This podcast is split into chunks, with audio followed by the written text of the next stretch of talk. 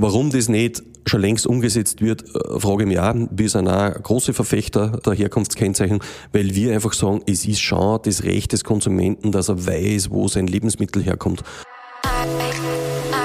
Frühstück mit Bier.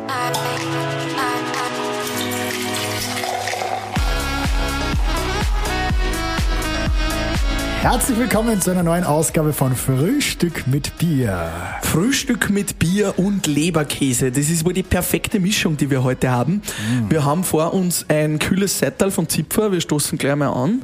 Und wir haben vor uns frisch aus der Produktion gut duftender Leberkäse von Gourmetfein. Genau. Und wir sitzen mit dem Geschäftsführer, mit Florian Hippesreiter zusammen. Servus, Florian. Hallo, grüß euch. Äh, freut mich, dass bei uns im Michaelenbach oder wie wir es wir gerne nennen, in Leberkäse City Leverkusen City und man kommt auch relativ einfach dorthin, man muss überall die kleinste Abzweigung nehmen, dann kommt Ja, das kann sein, aber dafür sind wir ein sehr beschaulicher und netter Ort und bei uns riecht es immer gut. Wahnsinn, genau. Das ist das Erste, was mir aufgefallen ist, wenn wir zurückgefahren sind und wir sind aus dem Auto ausgestiegen, es hat gleich total gut nach, ja, nach Leberkäse und, und ein, einfach gut gerochen, nach Gewürzen, gleich draußen schon. Und wenn man dann einer kommt, erst recht und jetzt riecht es nach Bier auch noch. Ähm, hast du da auch ein Zimmer, wo man einziehen kann? Mhm, oder? Ja, leider nicht. leider nicht.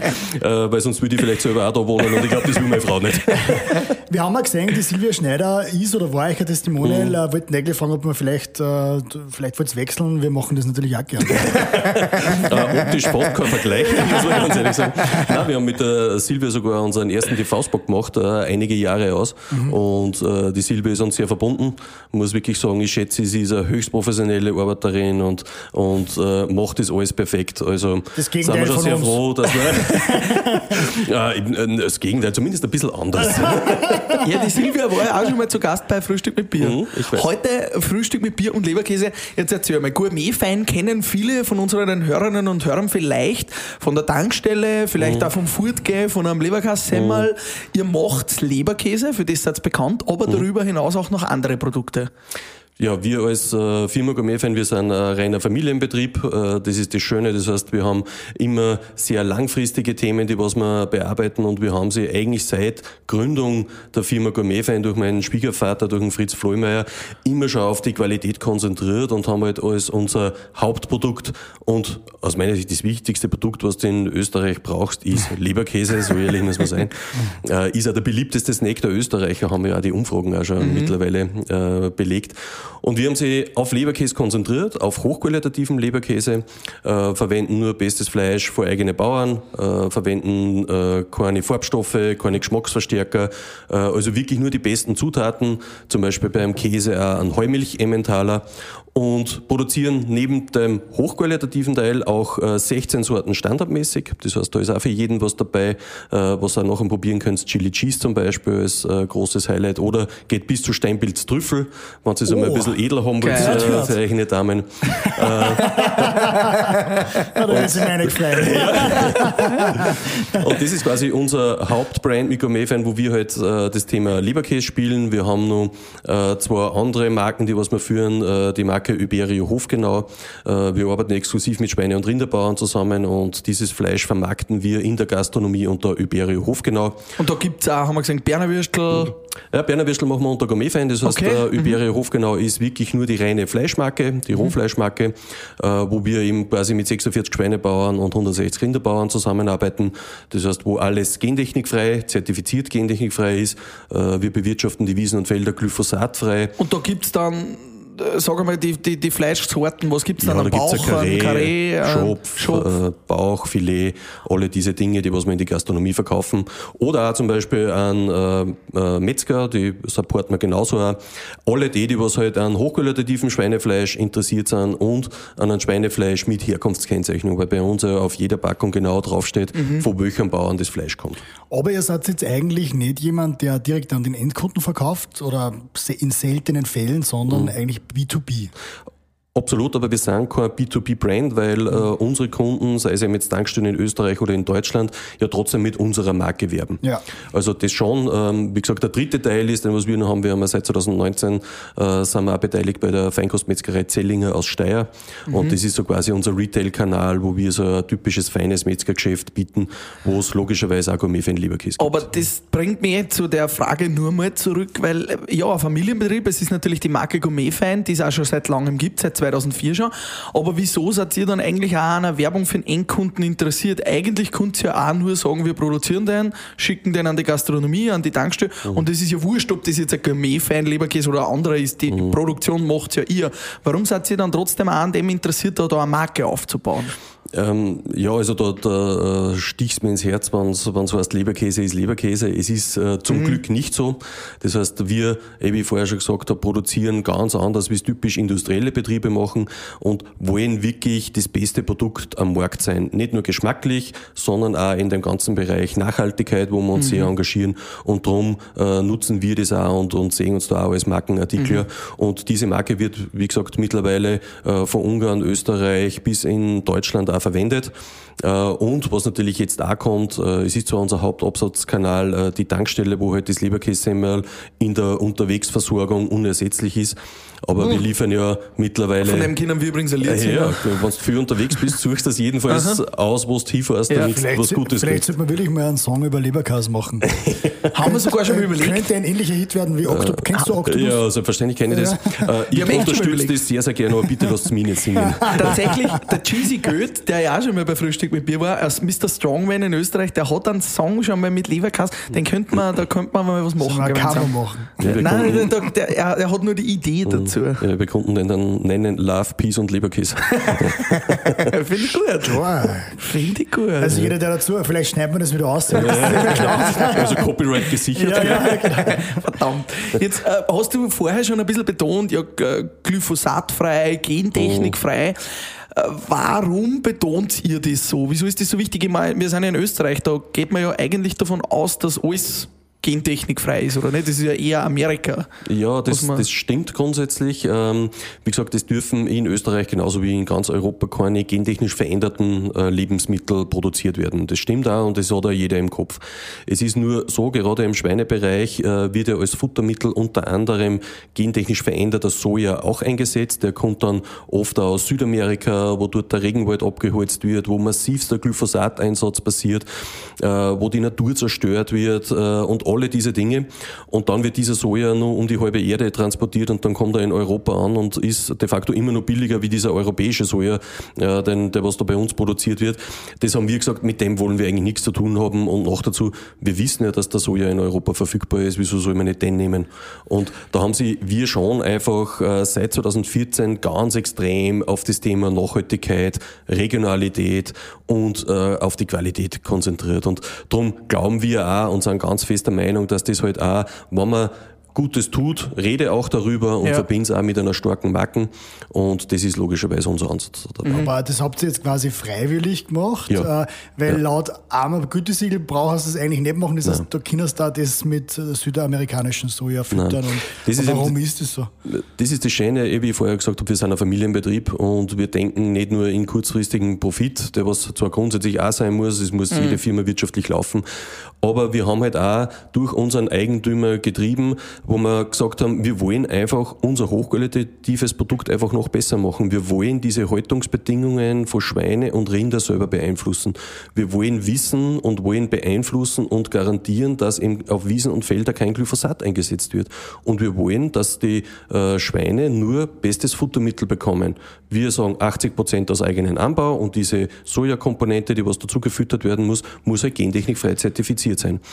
Weil wir einfach mit unseren Bauern eine faire Partnerschaft haben wollen, damit wir bestes Fleisch bekommen, damit wir den besten Leberkäse herstellen können. Man sagt ja auch als Mensch, du bist, was du isst. Oder? So wird es ja beim Schwein auch sein. Was das Schwein frisst, zu dem wird es ja auch. Und das essen ja wir wieder. Also das ist ja ein Kreislauf. Absolut. Und man muss auch immer sagen, warum braucht man den gentechnisch veränderten Soja? Nur weil er ein paar Euro billiger ist, als wie den, was wir in Europa produzieren?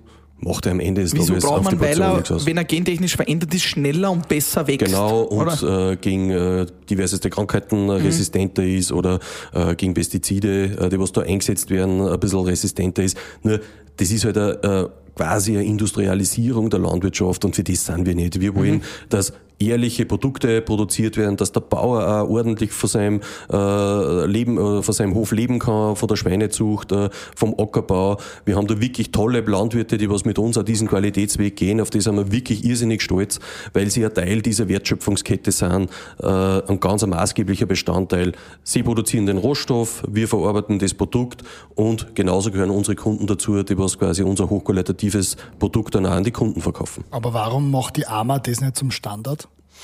Das ist eine gute Frage, das muss der, die Frage muss der einmal stellen. Ähm, wir fordern schon laufend eigentlich immer, dass gerade dieses Thema gentechnikfrei wäre aus meiner Sicht äh, ein Pflichtthema für die AMA, weil es gerade in Österreich keiner versteht, warum gentechnisch veränderte Futtermittel verwendet werden. Ähm, wie gesagt, von mir aus jederzeit, äh, könnte jederzeit umgesetzt werden, äh, ist aus meiner Sicht kein großes Thema. Aber warum sie es nicht machen, muss Wer, lieber die wer AMA ist die AMA? Ja, die AMA ist äh, Zusammenschluss äh, von Erzeuger und von Produzenten. Und da gibt's halt grundsätzlich andere Interessen, aber es gibt jetzt eine neue Geschäftsführerin der AMA. Vielleicht ist das dort einmal ein Thema. Vielleicht auch die zu. Ja, wer weiß, dann wissen wir's. und äh, weil du deine Bauern immer ansprichst, 46 Schweinebauern, glaube ich, und 160 Rinderbauern knapp, ähm, die alle aus der Region kommen. Wie, wie läuft sowas? Wie wird man den Bauer bei euch? Oder habt ihr da am Anfang, dein Schwiegerpapa, wie er das gegründet hat, ist er da zu den Bauern hingefahren und gesagt, hey, willst du mit mir zusammenarbeiten? Machen wir einen Deal? Oder wie, wie, wie kann man sich das vorstellen, so eine Zusammenarbeit? Ja, wir haben bis 2014 haben wir äh, eh immer nur einmal Gütesiegelfleisch verwendet. Äh, da hat es teilweise auch schon gentechnikfreies Schweinefleisch gegeben am Markt, aber nicht so viel, äh, dass wir wirklich unsere komplette Produktion abdecken äh, können hätten. Und wir haben dann 2014 äh, ganz intensiv bei uns überlegt, wie kann bei uns der Weg weitergehen bei Gourmetfein, was brauchen wir. Das war, wie gesagt, 2014 lang bevor Corona gekommen ist und lang bevor Regionalität ein bisschen in Mode gekommen ist, haben sie wir das schon überlegt und wir haben damals auch die Chance gehabt, dass wir sie einen aus der Branche an Bord holen, ähm, der was bei uns den ganzen Schweineeinkauf, die Koordination mit den Bauern macht. Der ist bei uns in der Geschäftsleitung, der Franz, und der macht das höchst professionell. Und mit dem haben wir dann den Zugang gehabt und haben, wie gesagt, 2014 angefangen mit 14 Bauern, äh, die was nach wie vor immer noch dabei sind und schätzen einfach diese Partnerschaft sehr, weil es auf Augenhöhe ist, weil wir positive Dinge beeinflussen können und wie es halt immer ist, es braucht keiner Profit auf Kosten oder auf dem Rücken vom anderen machen, sondern wir leben das einfach alle gemeinsam und das ist das Schöne. Aber dass man so einen Bauern davon überzeugt, dass er jetzt quasi ja wahrscheinlich ausschließlich für euch produziert, versus dass er quasi trotzdem sein Fleisch an normaler Markt verkauft, würde bedeuten, ihr seid wahrscheinlich damals hingegangen und habt ja auch mehr zahlen müssen, oder? Selbstverständlich, Weil ja. das muss ja fast ein Argument sein, hey, du kommst jetzt zu uns, produzierst nur noch für uns und damit kriegst du halt auch mehr Geld. Absolut, und das haben sie sich auch verdient, weil alles was Positives machen und gentechnikfreier Soja ist halt ein bisschen teurer als wieder andere. Äh, Dann hat er auch das Recht, dass wir ihm das abgelten. Also ist ja auch logisch, aber wenn er mehr Bodenbearbeitung machen muss, äh, weil er auf Glyphosat verzichtet, aus Überzeugung, dann werden wir, das, werden wir ihm das auch abgelten. Also wir haben da eine sehr, sehr faire Partnerschaft und die funktioniert wirklich super. Dort, wo die äh, Partnerschaft auch auf die Probe gestellt worden ist, äh, wenn ich vorher schon bei Corona war, war in Zeiten von Corona, äh, wie gesagt, wir verarbeiten ca. 1500 Schweine pro Woche und wenn dann von einem Tag auf den anderen die Gastronomie komplett zu ist und das dann für sechs oder sieben Monate steht die, wenn du alle Edelteile und da haben wir auch ca. 60 Tonnen, was wir pro Woche an die Gastronomie verkaufen und wenn da auf einmal alles äh, geschlossen ist, dann stellt das schon vor Herausforderungen. Aber wir haben das gemeinsam durchgestanden. Wir haben gesagt, wir stehen auch zu dieser Wertschöpfungskette und haben nach wie vor äh, alle Schweine abgeholt, ganz normal, äh, äh, ordentlich bezahlt und haben halt auch geschaut, dass wir durch diese damals wirklich sehr, sehr zache Zeit eigentlich drüber tauchen. Was habt ihr dann mit dem Überschuss an Produktion da, wenn ich Ja, fragen darf? wir haben's, wir haben's am freien Markt verkauft. Das ähm, war ein bisschen so, äh, wie wenn du sagst, ja, äh, du hast halt ein hochqualitatives Produkt, das was zurzeit halt ein bisschen günstiger äh, am Markt kommt. Das heißt, du kriegst halt äh, quasi den Audi zum Toucherpreis und dann haben wir eigentlich kein Problem gehabt, dass wir unser Fleisch loswerden. Äh, haben aber bewusst auch eins gemacht. Wir haben natürlich alle diese Gütesiegel wie Gentechnikfreiheit und Glyphosatfreiheit und diese Herkunftskennzeichnung ähm, darunter gegeben, damit wir dann am Ende des Tages dann nicht sagen, wir hauen uns den eigenen äh, Preis dann mhm. zusammen. Aber das war eine sehr herausfordernde Zeit. Also wir haben da selber auch von uns als Unternehmen sehr viel Geld in die Hand genommen, damit wir da drüber tauchen äh, hätten dann einmal geglaubt, dass wir eine Förderung kriegen, aber dieses Schreiben wurde vom Ministerium nie beantwortet. Oh yeah. aber muss ich ehrlicherweise sagen, das, äh, über das will ich gar nicht mehr reden. Das war so, das, was wir jedenfalls geschafft haben in dieser Corona-Zeit, war eines, dass sie die Landwirte, unsere Vertragslandwirte auch in schwierigen Zeiten zu 100 Prozent auf uns verlassen können. Und ich glaube, das ist das, was wir auch in dem Fall bewiesen haben. Und die Entwicklung jetzt wieder nach Corona, bist jetzt wieder sozusagen am selben Umsatz, bist höher. Ähm, hat sich das irgendwie auch verändert, weil jetzt natürlich immer mehr der Trend kommt, so weniger Fleisch essen, mhm. ähm, mehr vielleicht auch mal vegane, vegetarische mhm. Alternativen. Hat, merkt sie das? Ähm, also grundsätzlich die Trends äh, gingen auch an uns nicht spurlos vorüber. Aber wir sind da gut positioniert. Äh, also wir sind locker schon wieder auf dem äh, Vor-Corona-Niveau, äh, das definitiv, weil genau diese Trends ja auch uns in die Karten spülen. Wie gesagt, äh, es wird nicht jeden Tag äh, der Tag beginnen mit einem Frühstück mit Bier. Äh, es ist schön und besonders, wenn er, wenn es tut. Und auch nicht eins mit Frühstück mit Leberkäse. Genau, und es ist am Ende des Tages genauso, es wird nicht jeden Tag ein Leberkäse gegessen. Das heißt, diese Ernährungsbewusstheit ist schon da und wir sagen immer, aber wann du was isst, dann isst wenigstens was Gescheites. Und ich glaube, da haben wir genau das richtige Produkt, auch mit der Regionalität, auch mit dieser Herkunftskennzeichnung, die was wir anbieten. Das Bewusstsein ist ja gestiegen in der Corona-Zeit für Qualität und für gutes Fleisch und für Absolut. gute äh, Herkunft.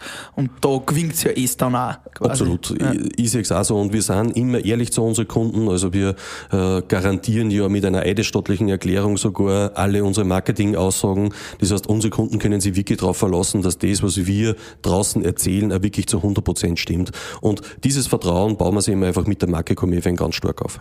Und diese Kunden, von denen du erzählt hast, mhm. wie war das am Anfang, die zu bekommen? Da, wie, wie kommt man zu einer Tankstelle als, als Kunde? Ja, da könnte natürlich der Fritz viel mehr erzählen als wie ich, wie damals äh, zu den Beginne. Es ist natürlich nicht leicht, gerade in einer Phase, wo du mit einem Produkt kommst, was ein bisschen teurer ist. Aber am Ende des Tages, jeder braucht sich nur selber äh, an der Nase nehmen und selber überlegen, wie sein Einkaufsverhalten ist. Wenn er irgendwo hinfährt und er isst was und das schmeckt einem nicht, wird er dort wahrscheinlich nicht mehr hinfahren. Mhm. Und im Umkehrschluss, wenn er dort hinfährt und sagt, boah, das war aber ein cooles Produkt, das war ein geiles Leberkassemmel, dann wird er dort wieder hinfahren. Das heißt, es wird dort mehr Geschäft entstehen und Zusatzverkauf, vielleicht mit Getränke, als wie es bei anderen Produkten ist. Und das System zieht einfach. Das das heißt, produziere was Gutes, sag's dem Kunden, erzähl's dem Kunden, erklär's ihm auch, äh, warum das wichtig ist, äh, nicht nur für das eigene Geschäft, sondern was wir auch der Umwelt Gutes tun und dann funktioniert das eigentlich. Habt ihr da einen Prozentsatz für Marketingausgaben, was ihr verwendet? Na, wir sind sehr schlecht im Zahlen kommunizieren, äh, was das betrifft. Äh, aber wir sind trotzdem ein typischer Mittelständler. Wir investieren schon ein bisschen was ins Marketing, aber hauptsächlich so, dass äh, wir in, für unsere Kunden gewisse Materialien, Verkaufsunterstützungen für ein Point of Sale zur Verfügung stellen. Das ist eigentlich der Haupt, hauptsächliche Bereich. Mhm. Was mich da jetzt noch interessiert aus wirtschaftlicher Sicht, ähm, wenn man so ein Familienbetrieb ist und wie du sagst, natürlich langfristige Ziele hat und dann so regionale Partner wie die ganzen ganzen Bauern hat, ähm, dann ist ja schnelles Wachstum eigentlich auch nicht ganz so leicht, oder? Weil ich kann ja jetzt nicht von heute auf morgen sagen, ich nehme wieder nur 20 Bauern auf, mhm. weil die muss ich ja, ja überzeugen, die muss ich ja auch zu mir in den Betrieb holen, da muss ich ja langfristige Kooperationen auch binden. Wie, wie schaut da dann ein Wachstum aus, wenn ich eigentlich ja auch so abhängig bin von den regionalen mhm. Partnern? Mhm. Also von Seiten der Landwirtschaft hätte ich überhaupt keine Probleme. Ich glaube, wir haben äh, Wartelisten, da haben wir irgendwann einmal bei 100 Leute aufgehört zum, äh, zum noch unten dazuschreiben. Okay. Das heißt, die Nachfrage, dass äh, Landwirte zu uns ins System kommen, ist nach wie vor ungebrochen. Weil ihr besser bezahlt am Ende des Tages, oder was Nicht nur, weil wir besser bezahlen, sondern weil wir diese Arbeit der Landwirte einfach auf eine besondere Art und Weise wertschätzen. Und ein Ding kommt auch noch dazu, die Landwirte sind auf einmal oder kriegen eine ganz andere Identifikation über unsere Herkunftskennzeichnung. Also gerade, wenn wir zum Beispiel einen Landwirt haben, da äh, in einem Nachbarort in Brambachkirchen und dort in einem äh, regionalen kleinen Sparmarkt, äh, in einem privaten, dort Leberkäsprodukte von uns verkauft werden und dann steht der Name vom Bauern oben, der was im Ort dort mhm. produziert, vom Herbert und von der Anita dann spricht sie das in dem Ort herum und die sagen, hey, ich habe gerade einen Leberkäse gegessen von dir oder ich habe Würstel mhm. gekauft, da ist dein Name umgestanden. Und so kriegen die Bauern eigentlich auch wieder diese, diese Wertschätzung von die, äh, von die Konsumenten, die was das ja verdient haben, weil sie sind ja auch die, die was am Ende des Tages den Rohstoff für unsere guten Lebensmittel machen. Mhm. Und das ist schon ein besonderer Effekt und wenn man da mit den Landwirten redet, dann schätzen die das auch sehr. Also es ist einfach das tut einfach auch jedem gut, wenn er diese Wertschätzung kriegt für die Arbeit, die was er tagtäglich macht. Das mhm. macht ja auch voll Sinn. Warum macht das, glaubst du, sonst keiner? Oder? Oder wieso ist das noch nicht verpflichtend eigentlich so? Ja, wir kriegen jetzt zumindest, äh, also Herkunfts Kennzeichnung ist ja ein Thema seit Jahren ja. äh, in der Gastronomie und, und überall und in der Kantinen und Gemeinschaftsverpflegung. Warum das nicht schon längst umgesetzt wird, äh, frage ich mich auch. Wir sind auch große Verfechter äh, der Herkunftskennzeichnung, weil wir einfach sagen, es ist schon das Recht des Konsumenten, dass er weiß, wo sein Lebensmittel herkommt. Und Wieso kann man es nicht draufschreiben? Auf jedem T-Shirt äh, steht oben, wo es herkommt ja. und bei vielen anderen Produkten auch und beim Obst und beim Gemüse China, ja, ja, und beim Obst und Gemüse genauso. Da war es ja viel wichtiger beim Essen. Wieso nicht, wieso nicht bei Fleischprodukten? also, und das muss einen Grund haben. Es, es ist keine Raketenwissenschaft. Also wir können sogar den Namen äh, vom Bauern draufschreiben. Und andere müssten eigentlich nur draufschreiben, verwenden Fleisch aus Österreich oder aus der EU oder aus dem Ausland. Und ich glaube, so fair und so ehrlich müssen alle Fleischverarbeiter auch selber wieder werden, dass das also im Konsumenten sagen trauen, wo es herkommt. Mhm. Aber ich sage immer wieder, die Herkunftskennzeichnung ist nicht eine Frage des Könnens, sondern einfach eine Frage des Wollens. Also da gibt's schwarze Schafe und, und in deiner Branche. Ja, und aus meiner Sicht, es wäre einfach einmal eine gesetzliche Regelung notwendig. Aus meiner mhm. Sicht, ich verstehe es nicht, warum das nicht schon längst einmal umgesetzt wird. Warum enthaltet es den Konsumenten vor? Wir haben uns nicht. der Produktion unten vorher kurz angeschaut. Mhm. Wir sind schnell durchgegangen durch den Schaugang, weil eine mhm. darf man ja natürlich mhm. nicht wegen die Regul Regulierungen. Und da hat man ziemlich genau gesehen, auf diesen großen Wagen sind die QR-Codes oben, mhm. wo du uns erklärt hast, das Fleisch kommt quasi vom Bauern her, hat dann mhm. am Wagen immer den QR-Code oben und durch die Produktion geht immer quasi die, genau der QR-Code, der gescannt ist, bis zur Verpackung hinten, bis zur Abpackung, wo das Etikett drauf kommt und da kommt dann der Name drauf. Das heißt, ist ja eigentlich gar kein Rocket Science, einfach mit QR-Codes den mhm. Weg zu verfolgen der Produktion und am Ende zu sagen, Pickel drauf, das ist vom Hansi mhm. und das ist vom Sepp und so geht's aus. Ist nicht schwer. Absolut nicht. Also ich würde es gerne so bezeichnen, wie bei unserer Rocket Science wäre und es kennen nur wir, weil wir so super sind. Aber am Ende des Tages, das, was wir machen, natürlich mit dem Namen des Bauern am Produkt, ist natürlich schon ein bisschen die Kühe mhm. äh, in der Geschichte. Das glaube ich schon, dass das nicht jeder kann. Aber es müssen ja alle Lebensmittelhersteller sowieso verpflichtend ein Herkunfts- oder Rückverfolgungssystem System etabliert haben. Das heißt, wenn es irgendwo einen Produktrückruf gibt, musst du genau belegen können, mhm. woher deine Inhaltsstoffe oder deine Rohstoffe waren. Das heißt, das ist ja verfügbar. Man müsste es nur draufschreiben. Und ich gehe jetzt gar nicht so weit, dass ich sage, es muss jede, jede Wurst den Namen vom Bauern drauf, äh, drauf haben. Aber dass man zumindest draufschreibt, wo das Schweinefleisch oder Rindfleisch her ist. Ist es aus Österreich oder ist es aus Deutschland oder zum Beispiel bei Kalbprodukten ist es sehr oft aus, aus Holland, dann muss ich das wohl draufschreiben. Und für mich ist immer nur die Frage, warum will ich es nicht draufschreiben? Mhm will es einfach nicht oben stehen haben, weil ich halt vielleicht eine schöne österreichische Marke etabliert habe und halt meinen Konsumenten mhm. nicht sagen will, dass das Fleisch nicht aus Österreich ist. Mhm. Und ich glaube, da müssen sie alle wieder ein bisschen mehr an der Nase nehmen und eines ist sicher, der Konsument fordert und der Konsument hat das Recht, dass er weiß, woher seine Lebensmittel kommen.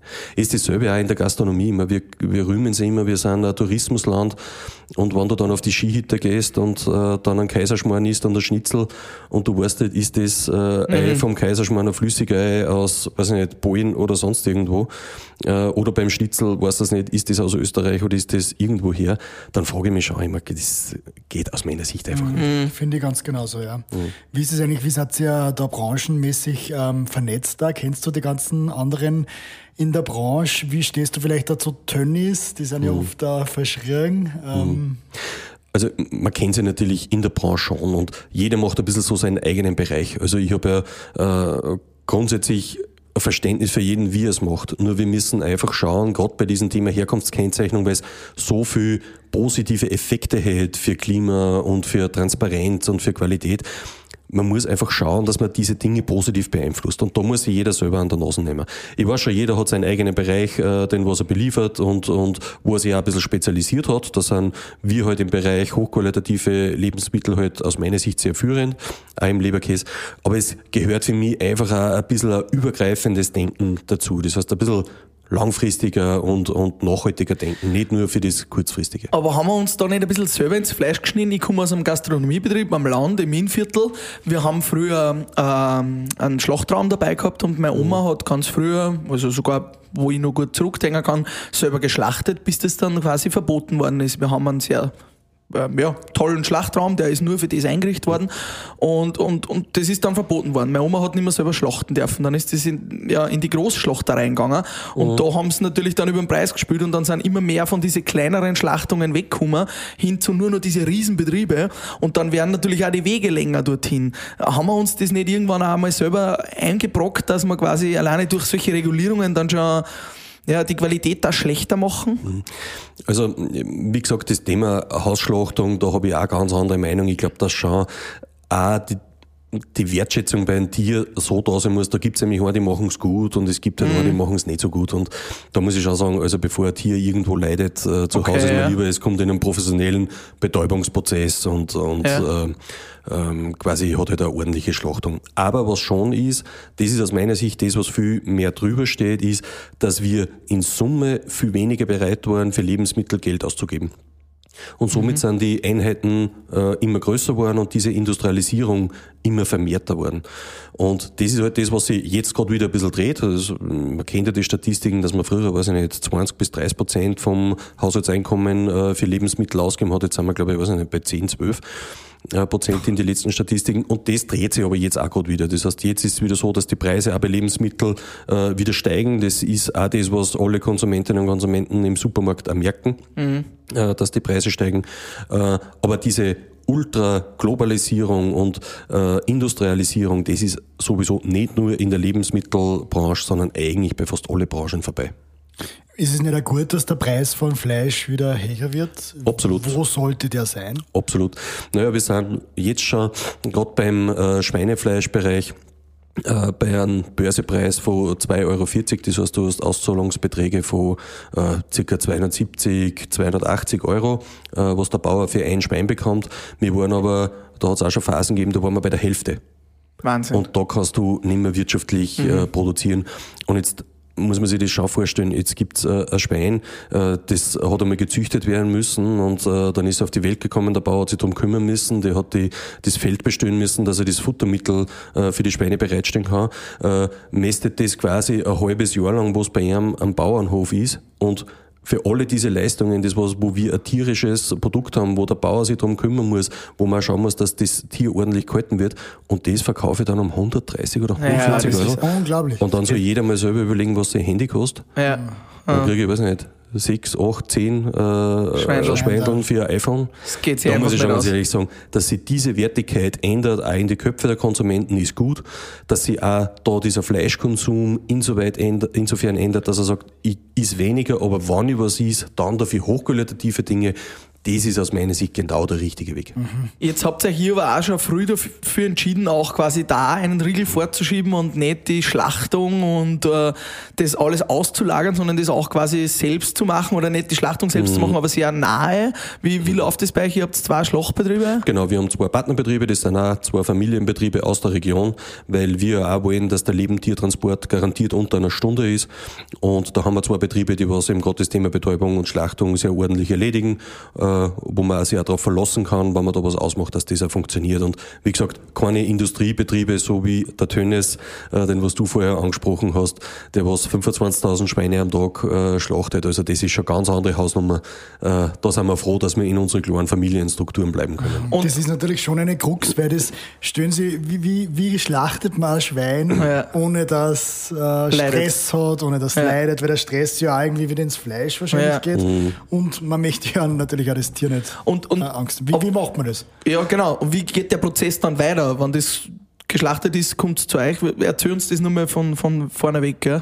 Also grundsätzlich ist es so, dass ja äh, das Schwein ja im Stall lebt sechs Monate. Das heißt, da eigentlich sich an die äh, Bedingungen im Stall sehr gut gewohnt hat. Und der erste Stressfaktor ist ja gerade das Thema Lebendtiertransport. Mhm. Wie gesagt, wir erledigen das mit einem eigenen Transporteur, der was ausschließlich für uns fährt. Das ist auch ein Landwirt, das heißt, der kann sehr gut mit Tieren umgehen. Oft ist es halt so, äh, bei anderen Betrieben, dass halt da in der Nacht irgendein Transporteur kommt, teilweise nicht einmal äh, gut Deutsch kann, weil das natürlich nicht die begehrtesten Jobs sind, äh, mhm. dass ich Lebendtiertransport mache. Und das wird im Schwein aber wurscht sein. Äh, jein, jein weil im eins passiert, wenn äh, dieser Fahrer äh, nicht gut umgehen kann mit den Schweinen, da schon wirklich ein großer Stresspegel entsteht, wenn die äh, Schweine quasi äh, unverhältnismäßig grob auf dem LKW rauftrieben werden. So Da entsteht schon viel Da steht Stress. schon mal viel Stress und äh, was dann tagtäglich ist, ist, dass Schweine von Oberösterreich in die Steiermark kommen und von der Steiermark äh, quasi raufkommen und wenn sie selber äh, da runterfährt und in dem Tunnel immer diesen äh, Druck spürt, das spüren ja die Schweine auch hinten. Also die kriegen schon einen Stress, je länger wie der Transport ist. Wir wollen das, dass das unter einer Stunde ist. Sie haben dann äh, am Schlachthof nochmal Zeit, dass sie sich regenerieren, dass dort nochmal äh, ein bisschen was trinken und ein bisschen was äh, fressen, eine Kleinigkeit. Und dann ist eigentlich der wichtigste Punkt die Betäubung, dass die so schnell und einfach wie möglich geht. Ähm, und dann wird es quasi eh, die Tötung erfolgt eh übers Entbluten.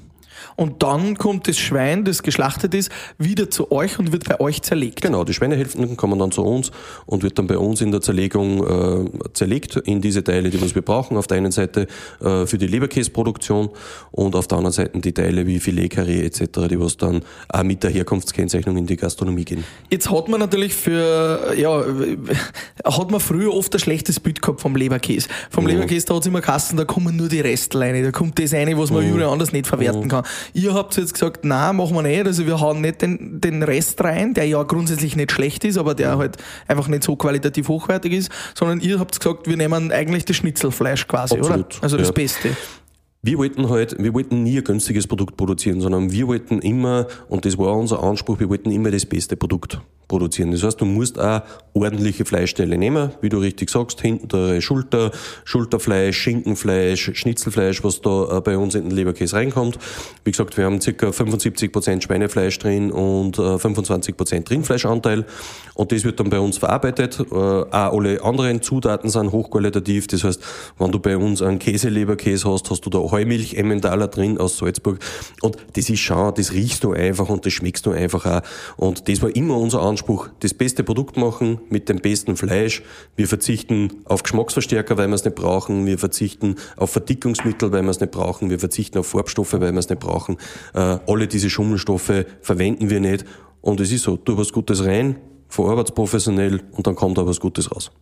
Aber So ist damit, das darfst du dann eh nachher probieren und, und selber überprüfen. Ja, etwas, was wir immer wieder hören bei, bei Qualitätsprodukten. Das ist Ja. einfach das eine immer wichtig. Und Geschmacksverstärker kommen auch in unser Produkt nicht rein, nämlich in Zipferbier, das wir hier stehen haben. Wir stoßen dann an und kommen zum Frühstück mit Bier, Bierwagen. Der Frühstück mit Bier. Bierwagen. Das ist immer der Teil, wo wir über Jugendsünden, Jugendsünden, Rauschgeschichten sprechen. Wir haben ja gemeinsam studiert. Vielleicht ist da mal irgendwas passiert, was Lustiges. Hast du irgendeine Geschichte für uns? Also ich bin Florian? zumindest äh, froh, dass ich nicht alle ausgraben muss. Aber Es reicht uns eh auch. Ähm, Erzähl mal es, irgendwas. es war ja grundsätzlich so, dass ich während meiner Zeit auf der Uni ja äh, zwar sehr gern studiert habe, aber mir ja alle anderen Dinge viel lustiger wären. Äh, Komisch. ÖH engagiert und bei der AG und dort und da. Und jetzt habe ich halt nicht immer so äh, viel Zeit gehabt für die Hausübungen. Und ich weiß nicht, ob ihr euch erinnern könnt, da hat es äh, äh, gerade in Statistik früher immer gegeben, da hast du diese Hausübungen ankreuzeln müssen. Ja. Das Ja, heißt, habe ich die Professor Hausübung gemacht oder nicht? Genau, hast du das Ja, ich habe gemacht? den Quartember nicht gehabt. Okay. Mhm, Genau, hast du die Hausübung Ja. gemacht, hast vorher ankreuzeln müssen äh, und dann bist du entweder drankommen oder nicht. Und da waren ja viele Leute im Kurs, da hast du auch die Chance gehabt, dass du nicht drankommst. Genau, das war am Anfang so, weil am Anfang brauchst du die Kreuzeln nicht, also kreuzelst das nicht und zum Schluss wird es halt dann irgendwann so, dass du weißt, hoppala, was das, ich muss die Quote erfüllen, jetzt musst du auch kreuzeln. Und dann habe ich mir gedacht, passt, ich mache die Kreuze und äh, habe mich vorher noch gemeinsam mit einem Kollegen beraten, wie man das grundsätzlich so rechnet in der Statistik, damit ich nicht abschreiben sage.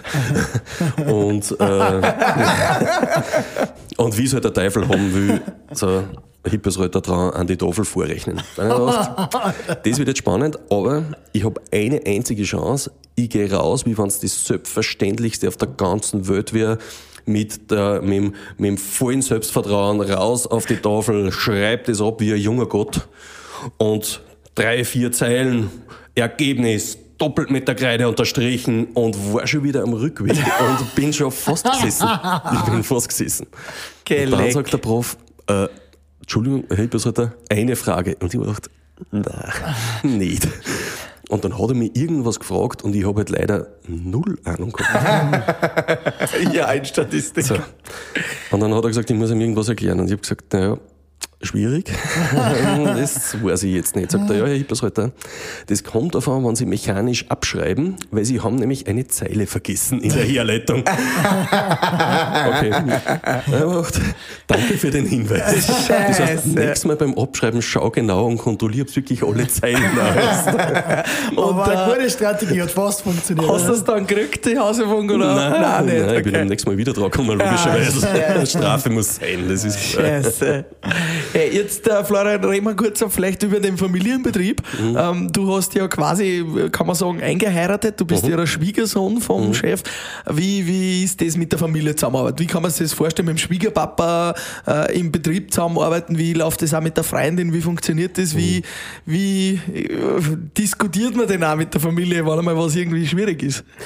Also grundsätzlich funktioniert es blendend bei uns, äh, weil wir einfach. Was anderes darfst du jetzt auch nicht sagen. Nein, würde ich auch nicht und weil es auch nicht so ist. Äh, weil wir einfach schauen. Ist der Mann da draußen? Nein, wir haben eins, wir haben eine komplette Leidenschaft, die was uns einfach für das äh, Thema da beseelt. Und äh, wie gesagt, ich komme selber von einer kleinen Metzgerei, was jetzt nichts mit, mit der Firma zum tun hat. Das heißt, ich bin schon in einem Kutterwagel groß geworden. Das heißt, ich habe mhm. schon eine ganz andere Liebe zu dem Thema. Und Jetzt ist es halt schon so, dass sie wir einfach auch perfekt ergänzen, so muss ich schon sagen. Dass man natürlich immer sagen muss, in einem Familienbetrieb ist halt auch so, dass du im Urlaub oder am Abend oder äh, dort auch mal gewisse Themen besprichst. Äh, mhm. Äh, die Frauen zwingen uns dann meistens dann dazu, wenn wir, wenn wir wieder aufhören müssen. Aber das ist komplett, komplett klar. Und ähm, der Fritz hat das alles aufgebaut und hat das mit einem Geist äh, befüllt, dieses Unternehmen, was richtig cool ist.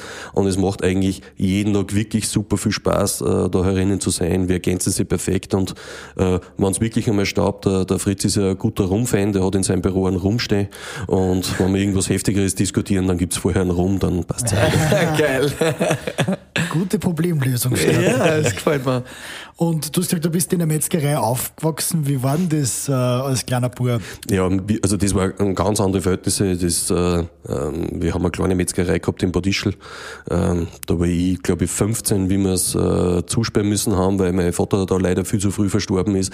Aber wir waren halt damals, wie wir das gemacht haben, waren wir immer im Betrieb mit, also wenn er drinnen gearbeitet hat. Wir haben da ca. 15 Leute gehabt, also so, also ein kleiner Betrieb.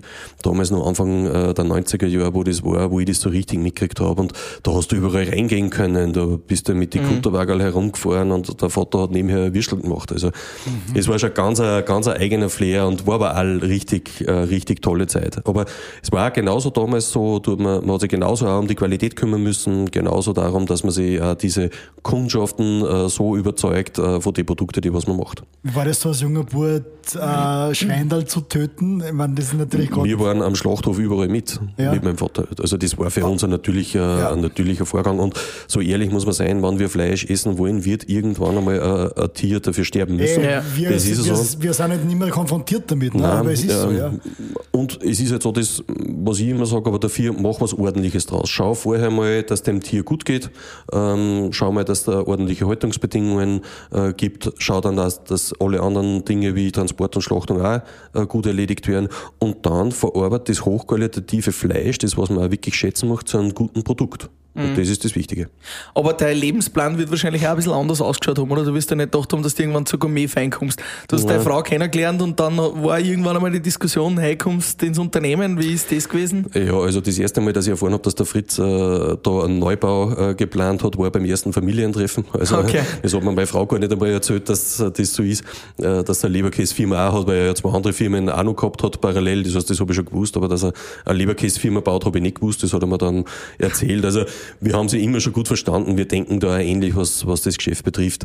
Ähm, und da war es irgendwann einmal neu liegend und hat mich auch ehrlicherweise gefreut, weil es ja trotzdem auch, es ist ja äh, nicht so, dass man ja. automatisch dafür prädestiniert ist, Nein, nur weil man das ist der Schwiegersohn ist, ja, genau. sondern man muss schon seinen Job ordentlich erledigen. Äh, da ist er auch fordernd, auch zu Recht.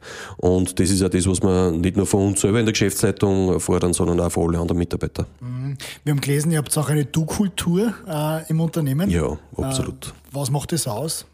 Naja, immer, wir sind alle keine Prinzessinnen herinnen. Also mhm. ähm, ich sehe es trotzdem so, wenn du einer gehst jeden Tag und äh, ich gehe jeden Tag gern einer und man verbringt viel Zeit und wir haben alle einen anstrengenden Job zu erledigen, weil, äh, wie gesagt, wir haben äh, Kunden in Ungarn, in Österreich, äh, wir beliefern mittlerweile oder liefern ein Drittel unserer Produktionsmenge mittlerweile nach Deutschland. Wir haben da große Kunden von einer Total, einer Eni, einer Aral. Also wir müssen schon auf höchstem Niveau äh, arbeiten. Das hat halt äh, nichts mehr mit einer kleinen Landmetzgerei zu tun. Das heißt, da sind die Jobs schon anstrengend. Wir sind jeden Tag gefordert. Und ich sage immer, wenn wir einen guten Job machen, dann muss aber das auch Spaß machen. Also dann darf auch zwischendurch einmal der Schmährenner und sowas. Also das brauche ich ja auch selber, damit es äh, ein bisschen locker wird. Weil das Geschäft ist hart genug, äh, gerade in diese Zeiten, wo die Inflation auch zuschlägt. Und dementsprechend muss die Stimmung auch bei der, bei der Mannschaft auch hoch sein. Also ich konnte mir das gar nicht anders vorstellen. Wenn da irgendwer Herr Hippersreuter sagt, dann fühle ich mich gleich nur mit um 10 Jahre älter. das brauche ich nicht. Und wie, wie ist das jetzt äh, mit, mit Mitarbeitern? Ihr habt ja fast 200 Mitarbeiter tut man sich da leicht für die Produktion Mitarbeiter zu finden? Ich denke mal ja, der muslimische Anteil an Mitarbeitern wird wahrscheinlich ziemlich niedrig sein, ja, oder? Ja, das definitiv. Ähm, aber für mich aus ist, ist ja kein Problem. Es kann ja jeder sich einen, einen, einen Job suchen. Wir haben auch einen Job, wo du dich nicht jeden Tag mit Schweinefleisch beschäftigst, mhm. sondern halt auch in einem Lager oder in der, in der Technik oder sonst irgendwo. Na, aber es ist für uns genauso herausfordernd, wie es äh, für alle Unternehmen ist. Man muss halt seine Hausaufgaben machen. Äh, man muss grundsätzlich mit den Mitarbeitern in-house ordentlich umgehen, ordentlich bezahlen, äh, Wertschätzung bieten. Und das spricht sich auch herum. Und das, da kannst du tausende Inserate schalten. Wenn du das Betriebsklima intern nicht in Ordnung hast, wird sich nie mehr bewerben, weil das wird sich immer herumsprechen. Und habt ihr auch Lehrlinge? Also kann man bei euch, wo. Was, was kann man da lernen? Kann ja, man Fleischer. Fleischer. Fleischer. Klassischer Fleischer. unbedingt. Wir, wir suchen immer wieder Lehrlinge, weil der Metzgerberuf ja nicht der ist, der was komplett komplett überrannt ist, ja. sondern man muss eh selber für den Nachwuchs sorgen und äh, wir bilden jedes Jahr so circa zwei Lehrlinge aus. Wo glaubst du denn, wird sich das jetzt alles hinentwickeln, die nächsten 10, 20, 30 Jahre? Wie siehst du das? Habt ihr da Prognosen? Ja, ich glaube, dass die Lebensmittelproduktion in der nächsten Zeit schon richtig spannend wird. Wie gesagt, es wird äh, Richtung Qualität gehen. Es wird dieser vegane Trend äh, genauso auch kommen. Äh, aus meiner wird Sicht. Wird es einen veganen Leberkast geben von euch? Wird selbstverständlich einmal einen geben von uns. Ah, okay. Ja, sicher, man darf sich auch dem nicht verwehren, weil am Ende des Tages äh, die, die was wir ansprechen wollen, sind ja auch schon Flexitarier. Wie ich vorher gesagt habe, mhm. du kannst nicht sieben Tage in der Woche Leberkäse essen, da kannst nur der Beste sein, wird das nicht das äh, Gesündeste sein, was du ja. machen kannst, aber wenn du was isst, isst halt was Gescheites. Und das ist unser Ansatz. Also wir werden sie logischerweise auch diese veganen Produkte am Markt bringen. Das ist zwar ein bisschen Überzeugungsarbeit bei uns intern bei den Metzger, aber ich sage immer wieder, der Wurm muss im Fisch schmecken und nicht im Fischer. Also äh, da sind wir wahrscheinlich auch ein bisschen die falsche oh, Zielgruppe. Gut, ja. Dale Carnegie. Und äh, Thema Produktion auch in der Zukunft. Ihr wart mal in den Medien, kann ich mich erinnern, irgendwann im Dezember bezüglich der steigenden Strompreise. Mhm. Jetzt haben natürlich viele Produktionen zu kämpfen. Wie geht's euch da? Wie, wie ist da der Trend hin auch mit der Energie? Ich denke mal Fleischverarbeitung, ihr habt da große Öfen unten stehen, mhm. das kostet alles viel Energie. Wie mhm. schaut's da aus? Äh, kommt's da zurecht und wie ist da der Trend da weiter? Also damals im Herbst, das war schon, also vor einem Dreivierteljahr, das war schon ganz komisch, weil wir haben äh, über bei der Firma Zellinger, wo wir äh, diese Strompreisthematik gehabt haben, haben wir vorher 10, 10 Cent Stromkosten gehabt und dann haben sie uns geschickt, sie erhöhen uns auf 99 Cent. Das ist schon eine prickelnde Erhöhung. Ja. Ähm, haben da jetzt aber relativ gut drüber gedacht und, und haben jetzt wieder eigentlich einen vernünftigen Preis. Aber was damals im Herbst war, ich glaube, das hat eh jeden betroffen, der ja. was damals abschließen müssen hat, wo sich jeder im Kopf gegriffen hat, was da für ihre Preise aufgerufen Aber du wirst einmal schnell nervös, wenn du so eine Firma leitest und der Strompreis verzehnfacht sich. Ja, das hast du nicht ganz drinnen in die Preise. Es wäre mhm. schön, wenn es so wäre, aber das ist nicht so. Aber wir haben auf der einen Seite wirklich gute Kunden, darum wollten wir auch mit diesen Schreiben an, an diese Zellinger Kunden äh, sie informieren, was halt auch gerade Sache ist. Nicht, dass immer heißt, ja, wir erhöhen einfach die Preise grundlos, sondern wir wollen diese Qualität produzieren, wir wollen in Österreich produzieren, äh, wir steigen da auch von der Qualität keinen, äh, keinen Schritt zurück und das wollen wir auch unsere Kunden immer wieder erklären, egal ob es über äh, Informationen sind oder über Social Media oder wie auch immer. Und reizt es euch auch als mit so einem eigenen Produkt für einen Customer, also für den Kunden selber da zu sein? Also mehr Ja, wir- B2C quasi? Ja, wir dürfen ja jetzt mittlerweile seit kurzem äh, für Bilder Oberösterreich äh, den 500 Gramm Block äh, Leberkäse liefern. Das heißt, jeder, der was gourmetfein Leberkäse mögen kann, dort jetzt auch schon kaufen. Was uns super freut, was jetzt auch so der erste große Schritt ist im, im Lebensmitteleinzelhandel, äh, den was wir da machen. Partyblock hast du, oder? Partyblock und 500 Gramm, also bei uns heißt das eigentlich Leberkäse Carpaccio. Also,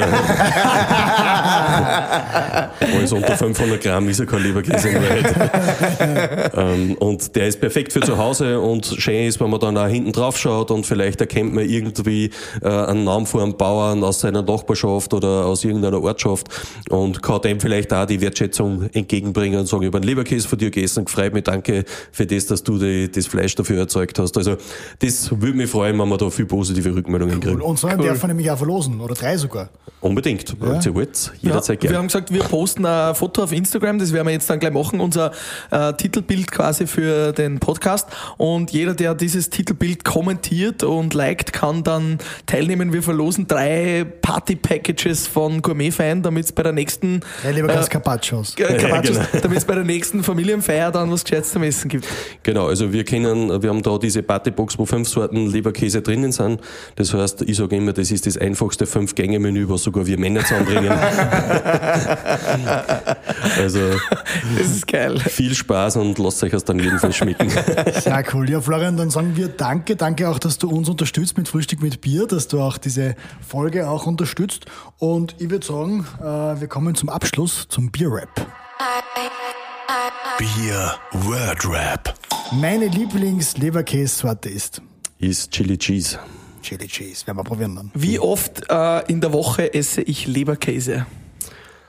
Ja, äh, nicht jeden Tag, aber zwei bis dreimal in der Woche schon. Und äh, das nicht, weil ich muss, sondern weil ich darf. Mein Lieblingstier? Ja, ich habe schon eine sehr große Präferenz zu Schweine. Schweine sind schon richtig coole Tiere. Sehr Drum intelligent. verstehst du mit dem Karle so gut. Aber ich sage immer wieder, Wir du, wir verstehen sind im vierbeinigen Schweinegeschäft und nicht im zweibeinigen. Also ich kenne mich bei den Vierbeiner da in dem Fall besser. Nein, ist, Was ist er macht wirklich, leicht Schweine so, so aus? Warum magst du es denn so? sind ein bisschen intelligenter wie ich. Also. Ja, Schweine sind nicht ziemlich intelligent. Absolut. Das darf man ja nicht unterschätzen. Ja, aber wie, wie, wie, wie merkt man das im, im Umgang mit Schweinen, dass sie intelligent sind? Ähm, ich lade euch einmal ein, könnt ihr mal in einen Schweinestall kommen zu uns, äh, da direkt in der Nähe und dann werdet ihr merken, wie sie grundsätzlich auch diese Bereiche im Stall aufteilen, was fressen, welche Gruppendynamik das da drinnen ist, äh, wie das Wühlverhalten ist. Also das ist äh, schon extrem, äh, extrem intelligentes Tier. Und äh, wie gesagt, man muss diese Tiere auch wieder diese Wertschätzung entgegenbringen und äh, wir dürfen diese Tiere halten, damit wir es am Ende des Tages irgendwann zu einem guten Lebensmittel verarbeiten und für das muss man auch dankbar sein. Schön. Ah, ich glaube, das können wir so stehen lassen. Und auch sehr reinlich, oder? Sind's. Grundsätzlich schon. Achso, wenn na, dann hast du weniger mit Schweinen zu tun. Alter, was ist? Nein, wenn ich mir deine Wohnung manchmal anschaue, dann. Ja, was, die ist wunderschön. Komm Nein, deine alte Wohnung. Ja, ich lade ja schon so lange nicht mehr. Gut, bevor das jetzt in den Beziehungskrieg ausartet, freuen wir uns jetzt auf einen guten Leberkäse. Was äh, dürfen wir jetzt verkosten mit dir? Also wir werden, äh, glaube ich, acht Sorten Leberkäse haben. Es wird Klassik dabei sein, es wird Käse dabei sein, Chili Cheese, Tomate Mozzarella, äh, Käsespeck. Ich glaube, Steinpilztrüffel haben wir auch vorbereitet für euch. Also Also merkst du, mir läuft schon das Wasser im Mund zusammen. so soll es sein, so soll es sein. Und zum Abschluss noch, mit wem hättest du gerne mal ein Frühstück mit Bier, egal ob tot oder lebendig? Ähm, das ist eine sehr, sehr spannende Frage, habe ich echt lange überlegt, aber ich glaube, wer echt einmal cool wäre, leider ist er schon verstorben, war der Bud Spencer. Ah, Bud Spencer war doch echt cool, oder? Ja, Bud Spencer ist Sitz cool. mal hin auf Bier mit Leberkäse mit Bud Spencer. Terence Hill hat gerade wieder gesagt, dass er nur einen Film machen möchte. Ja, war cool. Jetzt, dass er wieder anscheinend noch zum, zum Abschluss noch einen Film rausbringt. Aber es ist cool, Aber ja? mit den Filmen sind wir alle aufgewachsen, oder? Sogar Ja, unsere stimmt, Kinder ja. kennen die schon. Also ist schon extrem cool. Bud Spencer war schon mal Ja, und Bud Spencer passt irgendwie auch zu Leberkäse. Okay. Ja. Dann sagen wir danke, Florian, und danke, Danke. Gourmet-Fan. Schön, Und- dass du da wart. Bis Schön, dass bald. du hier seid. Und jetzt gehen wir essen. Ja. Mahlzeit. Frühstück mit Bier.